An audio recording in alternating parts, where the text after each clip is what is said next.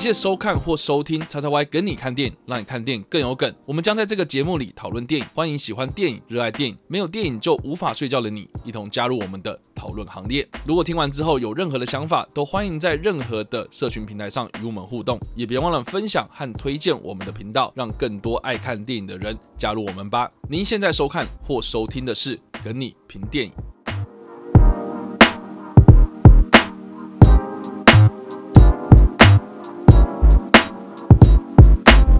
大家好，欢迎来到长头外跟你看电影，让你看电影更有梗。我是常常我们现场还有 Jericho，是的，看了我们两个组合，知道说我们的跟你评电影的组合又回来了。那我们今天要评论的电影是《音速小子二》。好的，我们今天要聊的是《音速小子》的第二集哦，续集故事嘛。所以言下之意就是它有第一集。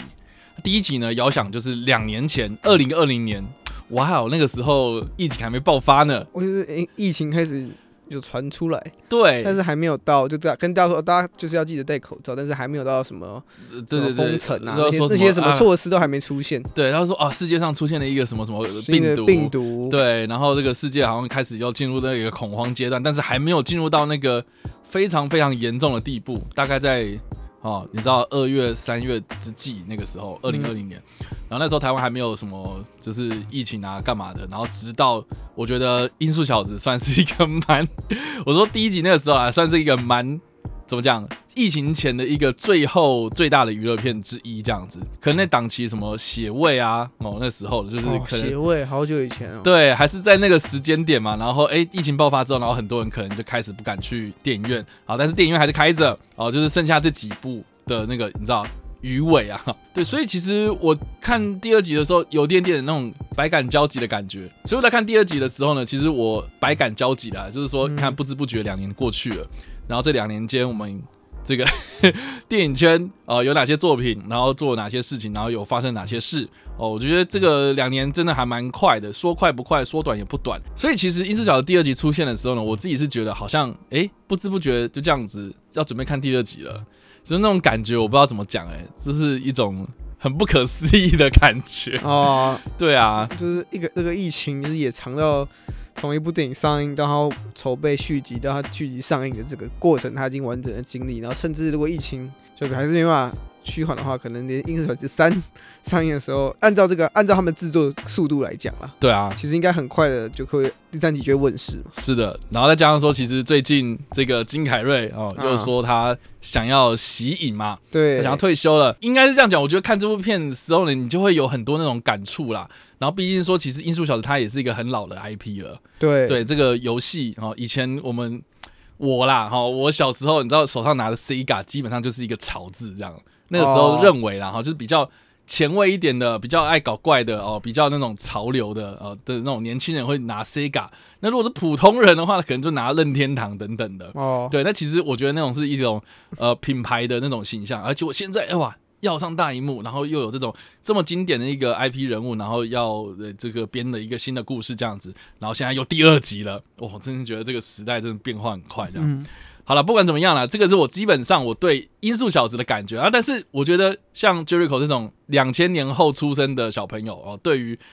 音速小子这个 IP 来讲的话，我觉得可能跟我们这种可能一九八零、一九九零这个时间点出生的小朋友，我觉得。看到这部片的那种感觉应该是不太一样嘛，对不对？啊，对不对？所以我觉得这部片应该有很多可以聊了，从它的剧情啊，或是它剧情之外，我们对于这个的 IP 的感觉啦，我们等下可以来分享。所以一样呢，我们在正式进入我们的剧情讨论之前呢，我们还是一样做无雷的分享，也就是说我们在看完电影之后的初步的感觉，还有一到五分会给几分。那我们这次就先让 Jaco 来吧。好，我觉得第二集跟第一集相比起来，我觉得第一个最大的差别就是片长。就第一集只有九十八分钟，算是一个蛮短。以现在这个电影市市场来讲，有九十八分钟的电影非常少见了。然后，可是到了第二集，它的篇幅拉到了一百二十三分钟，其实是一个蛮长的篇幅。然后，也就是相比之下，就是看过第一集的时候，你会觉得哦，整体就是很轻快，然后简单。然后九十八分钟的片长好像刚刚好。可是，当你把这一套这个风格，这个轻快幽默风格要搬到第二集，可是片长却被拉到一百二十三分钟的时候，就不禁会让人觉得说，那。哦，那你是否要很多资讯要讲，或者是那你把片长拉这么长，你还可以同样维持那个轻快的节奏吗？会不会因为片长拉长，导致会会让你觉得哦有点的拖戏的情况。我觉得整体来说其实是字典上面没有太大的问题，就因为它节奏还是蛮快的，然后该有的笑点啊什么都还是尽量的把整部电影塞满，让它就是让在观众在看的时候比较不会有不适的感觉。可是确实有几个小点会让你觉得哎。跟第一集比起来，就是哦，这边你有刻意把脚步放慢，你可能是有东西要讲，或是你有什么想解释的，所以解释性台词在第二集里面其实会变得比较多一点，就相比第一集，因为第一集其实更讲究的是哦，艺术小子如何发现发索尼克如何发掘他自己的力量这个过程而已，没有到太多的新的资讯进来。可是第二集相对要拓展世界观嘛，然后因此有导入了很多不同的新的角色，然后未来的故事的安排等等的，所以在看第二集的时候，我觉得很多人会觉得啊。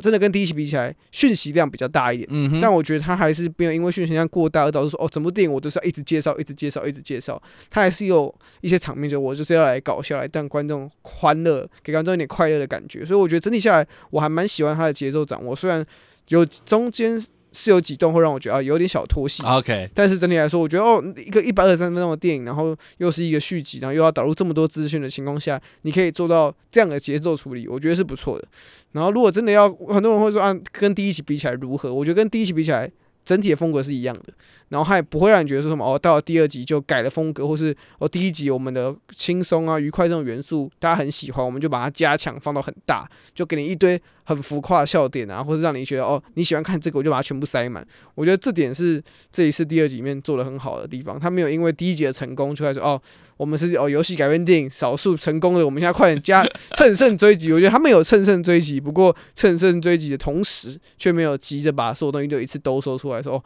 快点把它全部塞一塞。我怕观众会等不了，就是我怕我这集如果砸了，我们就没有第三集之类这种情况。我觉得这集是大家不用担心。我觉得一个游戏游戏改编电影来说，我还是很喜欢第二集的安排。嗯，然后整体看下来呢，就是它不会是一个非常哦非常让呃看完之后。那想要二刷三刷的娱乐剧片，可是它也是，它也确实会是一部。如果你今天选择是哦，我要娱乐，我想要放松，或者我想要带小朋友去看电影的电影的话，我觉得它的表现是足以去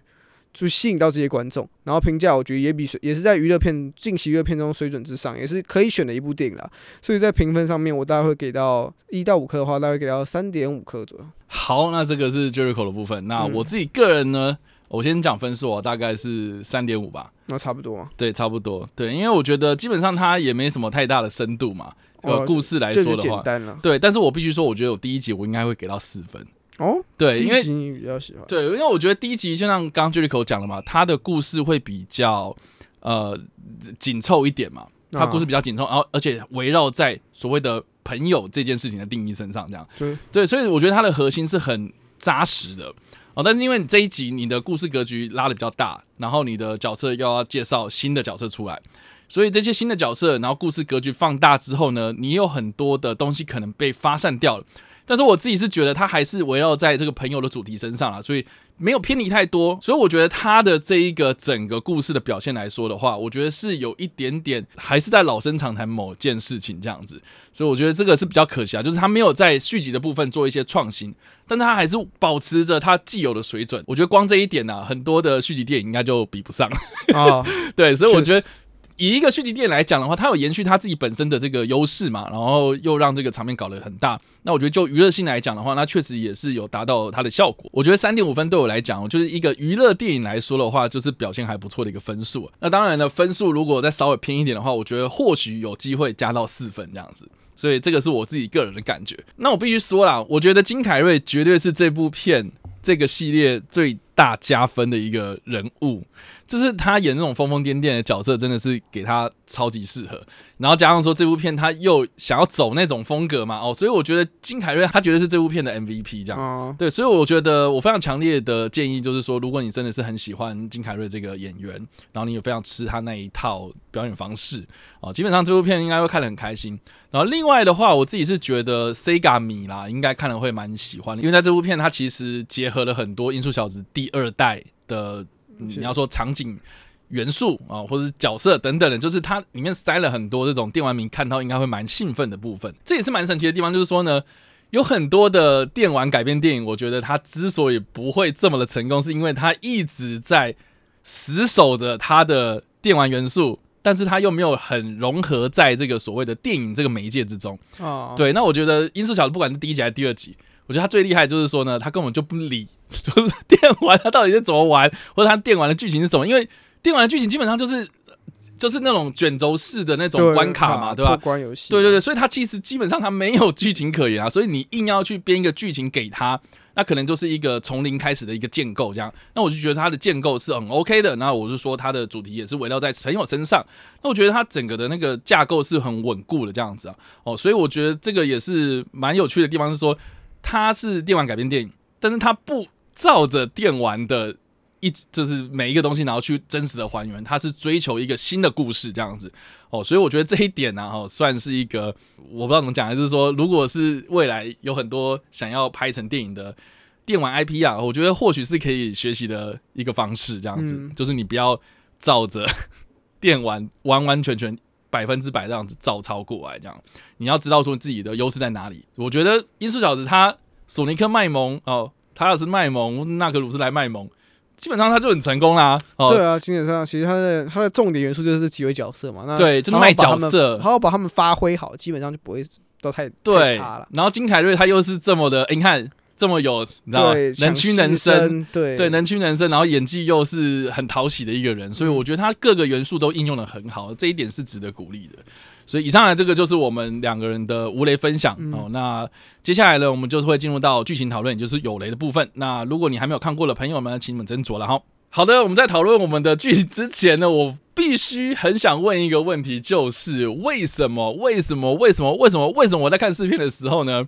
之前我不知道看正片的时候有没有啦，啊，正片没有啦，就是就是我们看试片之前，就是还特别准备了一个小影片，然后是索尼对着这个荧幕，然后索尼克不是索尼，索尼很烂，呃索尼克 索尼克对着荧幕，然后对着镜头跟这个大家突破第四道墙这样子，然后跟大家讲说。你知道毁呃，你知道我很快啊，我我速度很快，怎么了？你知道毁掉一部电影的最大乐趣、最快的方式是什么吗？那就是爆雷哦！千万千万不要爆雷，就一直警告我们不要爆雷。我就很想问，到底这部片有什么雷可以爆了？我嗯问一下 Jericho 好了，你觉得有什么不雷？我现在回想起来，真的有什么很大雷的话，可能就是最后面那个最终形态，可能可能他会觉得说哦，粉因为他那个东西之前完全没有透露说会做，然后可能游戏迷会期待哦，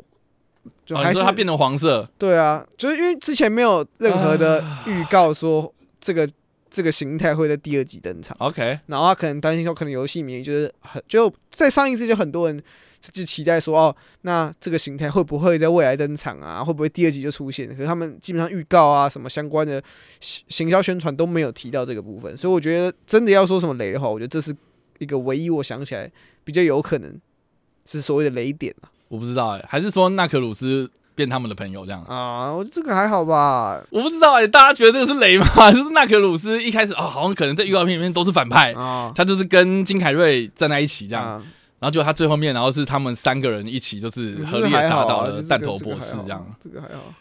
但我觉得基本上电影都还现在都会多少就会叫你不要爆雷，尽管没有雷，就应该说不要剧透啦。嗯，就可能有些人就是不是不是，我我我应该是这样讲，我是觉得剧透这件事情不是很基本的嘛。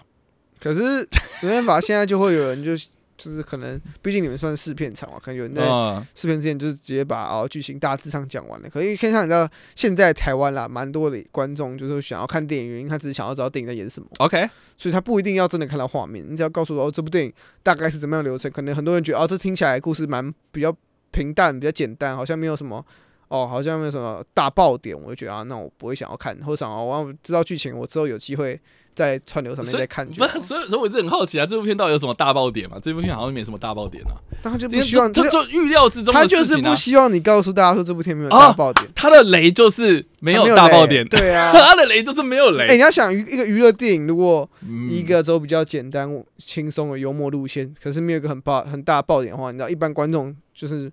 不一定会想看嘛。如果今天他不是一个死忠的嗯音速小子迷的话，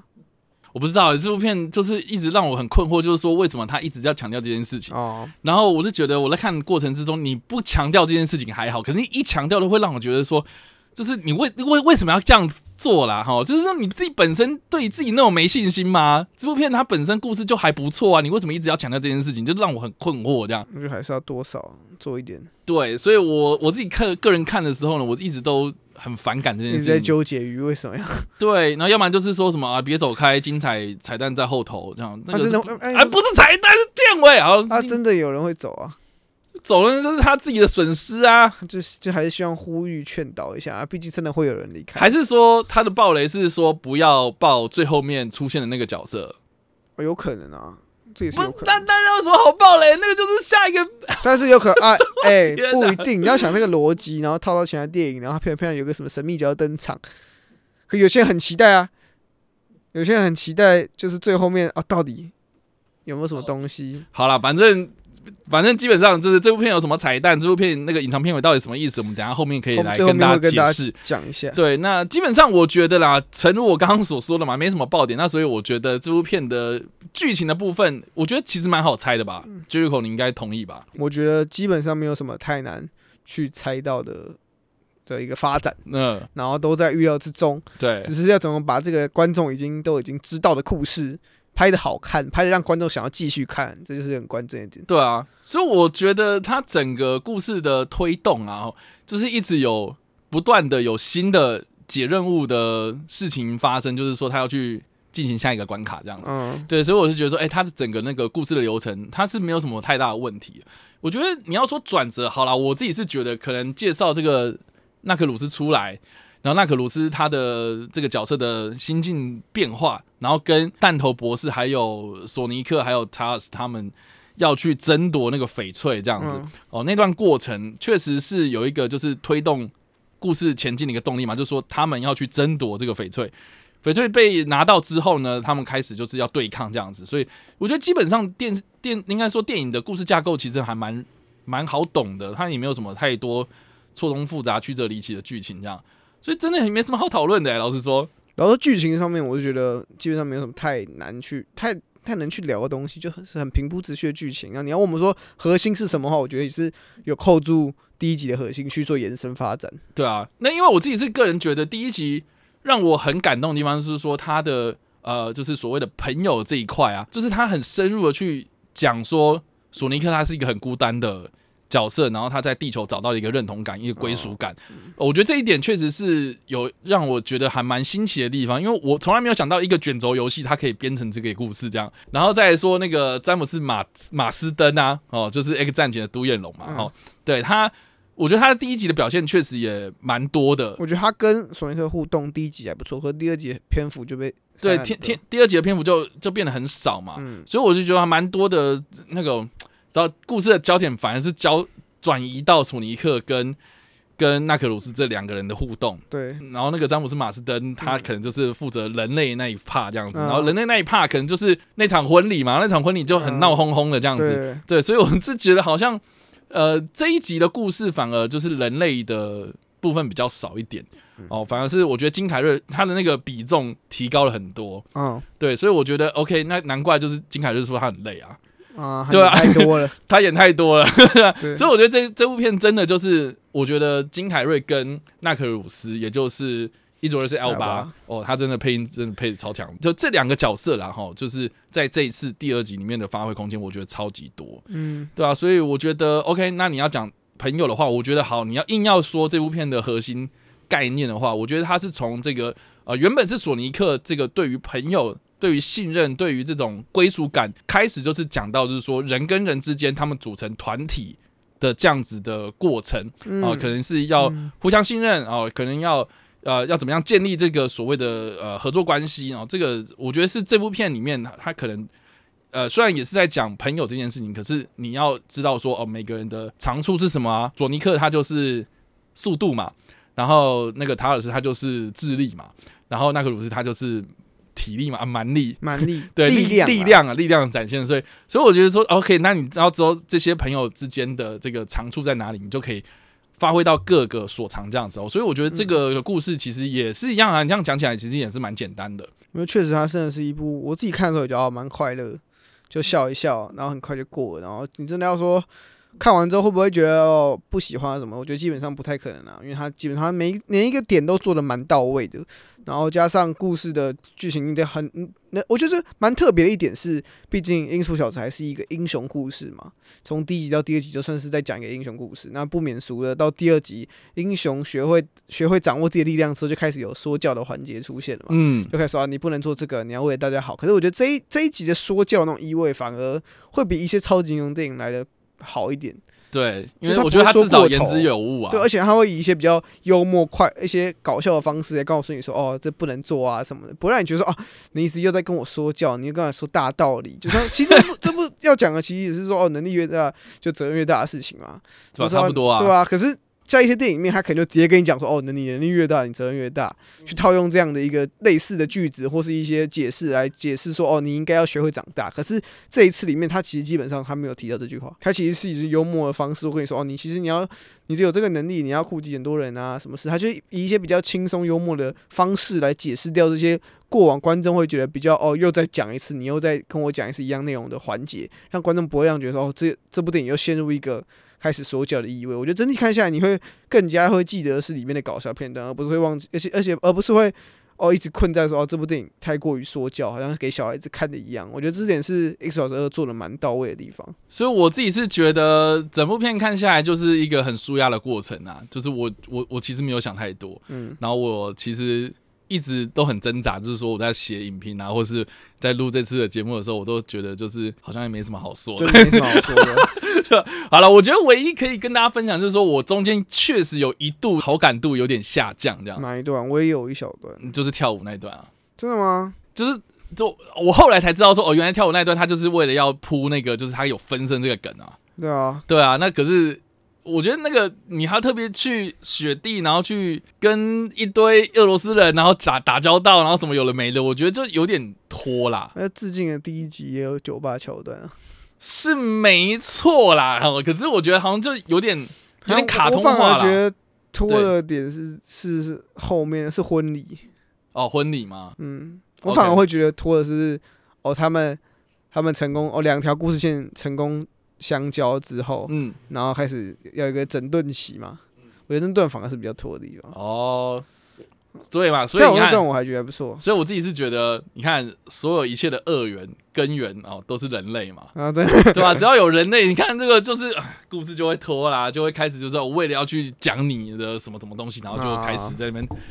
打乱这个节奏我是比。较不喜欢就是后面那边，但我觉得这都是小段啦，就是每一部电影都会有这样的一个事件。对，但它其实不影响嘛，因为我就说，如果你一个片段出来，然后真的是完全没有意义，然后后面也没有什么梗来，嗯，我我我觉得那那就是很浪费。但我觉得基本上这些这些桥段虽然会让你觉得说哦，怎么忽然脚步放放慢下来了，但是至少你到后面说哦，原来那段可能是要带出这个东西，在后面有用的。我觉得整体下来不会觉得说非常的无聊或非常的刻意要来在那边，只是会就是有点说啊前面很嗨，然后后面很嗨，有中间忽然让我冷下来，我有点哎怎么怎么怎么会变这样？那最后面你有嗨吗？就是那个大型机器人出现的时候，你说金凯瑞在那边用奇怪的方式走路之类的，呃对的，我觉得还不错啊。呃。我觉得虽然我也觉得大战有点拉太长，，OK，就是毕竟就算是前面在城市先打了一帕嘛，嗯哼，然后再到后面的到郊外再打一帕嘛，我会觉得整体上的感觉节奏可以更快一点，嗯。我自己会觉得啊，我不知道，因为我其实这种在那个小镇的大战，然后警察出现，然后啊有一个超大型的机器人或什么的话，我觉得就是我不知道为什么，就是很有很多那种电影的即视感呢。啊，对啊。就是这种电影就不是这种电影，就是像就说娱乐片就会就雷神索尔第一集，哦。然后嘞，超人钢铁英雄第一集啊，哦，对不对？但我觉得这就是种就很常见啊，我不知道，因为这这一次给我的感觉是有一点点呃，好，我不知道大家就是听就就是我刚刚讲的那两部电影有什么样的感觉，就是像雷神说的第一集他。最后面的那个毁灭者出现，然后他嗯哎呀，就是那个我要去证明我自己那个拿雷神之锤的那个能力，然后才有这个大战这样子。然后超人钢铁英雄他就是哎，这个展现了超人的那个那个那个力量等等的这样子，然后跟那些外星人打架这样。然后就到这一集，虽然它是有点走那种卡通化的风格，然后可是我觉得它相较之下就比较单纯。就是说，我觉得故事进展到那里的时候，我觉得你有没有这个机器人好像也没差。就是它有，我想我确实能够理解，就是说他要用这样子的剧情，然后来把那个场面搞得大一点，然后让那个剧情推到一个比较高潮的阶段。但是好像也就是就就那样啊，就就好像就是那哦那样的感觉，就是会让我觉得说，哦，那我反而觉得你在跑迷宫啊，你在前面在是在在那个雪地里面打架啊，然后等等的，就是你那场面其实都已经够多，那最后面还要来这一趴，会让我觉得好像有点额外这种你知道加外挂那种挂上去那种感觉，对啊，所以我不知道哎、就是说好。这个这个机器人如果这一趴拿掉的话，我确实会觉得好像有一点点少了什么东西哦。但是好像在那个时间点会让我觉得有一点点疲乏了，这样对吧、所以整体来说啦，我自己是觉得，虽然它有一些小问题哦，或是我觉得在看的过程之中有一点点会觉得好像有那么一点点 K 这样哦，但是我觉得整体来说，它确实还是一个很有娱乐感的电影这样。对了，我觉得就是它过程是有点颠簸了，但是整体来说，你走就是这这趟路走下来，你还是会觉得其实还是不错的，就你不会太过于聚焦在于有可能中间的一些让人觉得比较无聊的片段，让人觉得比较脱戏的片段，就是你的回想起来的印象会是好的啦。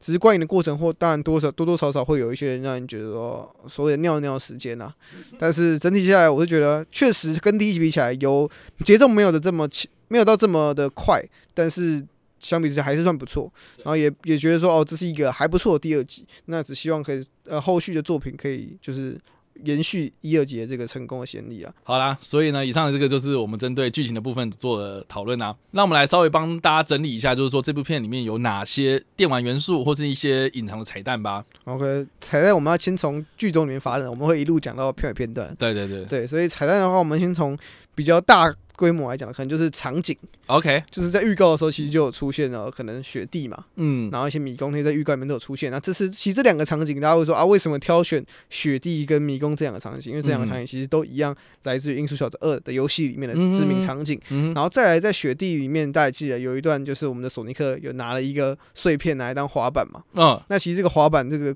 这个情节这个动作也是在游戏里面有出现，这点是在致敬游戏里面的游戏的环节。然后 Tails 开飞机上面站的索尼克那段，其实也是在致敬我们第二代游戏里面的一个片段，嗯一个游戏画面，也是刚好就是 Tails 开的红色的一个飞机，然后索尼克站在飞机上面的画面。啊这点是在致敬游戏。就很多游戏迷在预告刚刚出来的时候就看到说，哦，这次有雪地。然后这次有一个迷宫，嗯，哦，其实这些都是当时游戏里面的画面，就很多人期待说，还有还有哦飞机啊，对飞机，就很多人那嗯时候很期待说，哦，这些他该不会会完全照就是我们游戏的进程来拍摄电影的剧情。那、后来导演当然有解释说，其实他们有当然会就是多少多多少少有参考游戏里面的一些，比方说我们刚刚讲的场景啊，嗯一些角色登场的时机点，嗯但是不一定会完全照着游戏的故事，游戏有什么我们就一定会有什么，但是会有参考，所以这也让大家就是可能比较难摸不到头绪的时候，后续的剧情其实不一定会照游戏走，所以大家也是对于后续的那个期待度应该会更高了。那另外就是还有在最后面登场的那个大型机器人，它是在游戏之中命名叫做一一二三一啦，A B C D 一的一，然后一二三数字的一二三，然后 Omega 这个的大型机器人，它确实就是由弹头博士所制造。那当然呢，大家最好奇的应该就是说最后面出现的那到底是什么东西嘛？对，好、所以这个就是《音速小子大冒险》第二代，也就是《Adventure 二》的这个游戏之中所出现的 Shadow 这个角色。嗯，对，那这个角色他就是被称作是所谓的救急生命体，弹头博士的爷爷，也就是杰拉德教授所创造的，跟索尼克的外形很像，黑色的，然后胸前有白色的毛，然后有一撮红色的头发的这一个刺猬吗？对，就是，对另外一个暗黑系的刺猬这对样子。对，然后他好像是说他拥有操控所谓的宝石的能力，然后所以这其实这一集故事里面的那所谓的翡翠宝石这样子，那那个翡翠宝石最后是那个最大的颗的那个白绿色的嘛，嗯它其实是有很多颗小小的的去组织起来这样子。嗯。那所以其实游戏之中的第二代故事，它其实就是要去收集这些宝石，然后组成那一颗最大的钻石那种东西这样对，才会出现，这也是为什么会出现那个我们这一次的这个 Super Song 这个造型，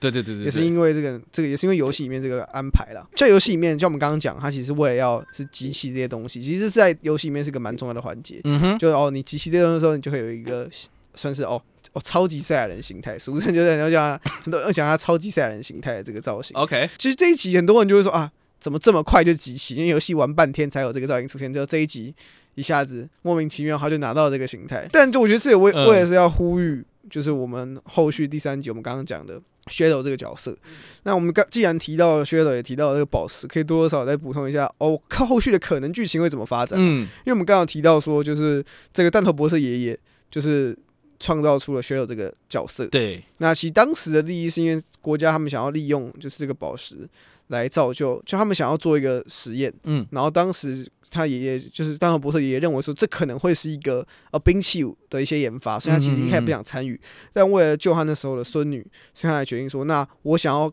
边参与这项计划，然后边寻求看有没有办法医治他孙女的一些方法，科学方法。嗯，然后在过程中，其实就刚刚好就跟了认知道了一个外星种族，就是 Black Arm 这个呃这个外星种族。然后他们那时候就跟弹头爷爷博士谈好了，算是原本是谈好交易，说哦，那我可以帮助你，我可以提供你一些东西，可以提供你一些你需要协助，嗯但是我们会在之后五十年后回来，就是我们要拿回那个宝石，我们要拿这个宝石的力量。然后作为交易，那大家如果也记得在片尾片段的时候，其实那个 FBI 探员有讲嘛，一九他们那时候说哦，这是一九五零年的一个档案计划，那所以这也证实了，如果五十年推算大约落下来，应该也就会是接下来电影要上映的那个时间点，就是故事电影里面的时间点，也是大约落是在那个事件发生的五十年后的时间点，就代表说嗯哦，第三集可能。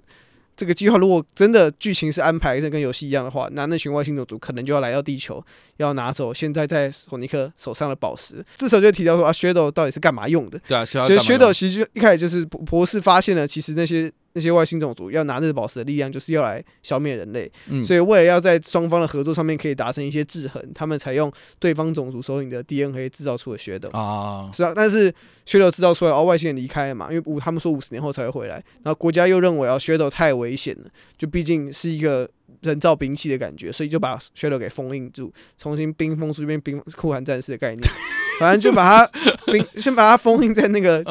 最后结尾大家看到的那个胶囊里面，所以接下来也是应该会代表是如何 Shadow 是如何被唤醒的，然后可能的外星种族可能会登场，那。索尼克跟 Shadow 之间是否就是会在现跟这一集有点像啦？我觉得第三集的剧情可能会跟第二集有点像，就是纳克鲁斯先跟索尼克先打一架，然后发现不对，我们的我们有一个共同敌人，嗯哼，那这一个这个剧情环节，我觉得这八九不离十，剧情应该很有机会会这样走了。对。可是我觉得啊哈，蛮大一个可能就是说，金凯瑞感觉就是累的嘛，他想对啊，我觉得对，所以我觉得可能弹头博士真的就没了。我觉得会有啦，我觉得可能因为最后其实他有时候没有找到弹头博士对他，因为对，因为他毕竟没有出现嘛，嗯。只有他那个手下。嗯，对，然后那个手下确实也是在这个游戏之中有的这个角色这样子，所以我在想会不会是我们刚刚提到了嘛，就是说弹头博士的爷爷，嗯，那会不会就是有另外一个呃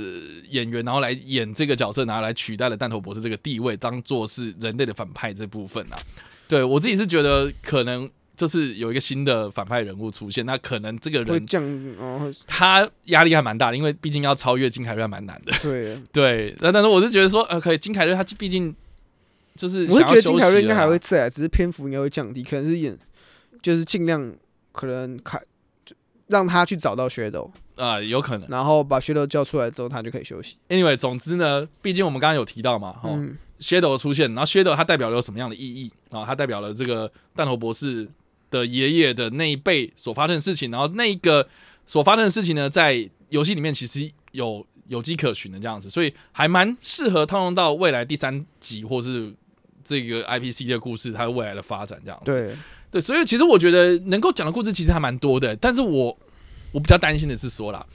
我刚刚一开始有讲嘛，就是说续集电影他们通常都是会把故事格局搞得很大，嗯，然后角色越来越多，然后就会乱掉。那那既然他要讲到一个新的角色，然后一个新的格局，一个新的整个的那个故事观的话，那势必就是说，那那我们我们还要继续讲朋友这这个元素嘛？我觉得有点，我觉得会接下来下一个能讲的东西，反而是哦，毕竟 Shadow 算是一个人造意识嘛，对对对，所以人造意识方面，就是你知道索尼克在从第一集成长之后，第二集就嗯开始教纳克鲁斯跟 Tails 嘛，然后第三集他可能就是要尝试跟人造意识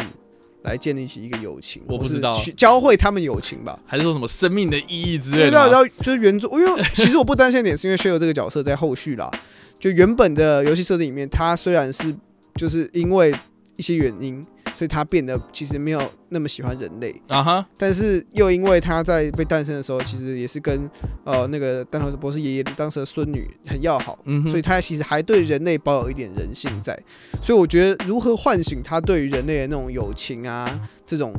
感情的情的层面，我觉得会或许会是下一集索尼克要交给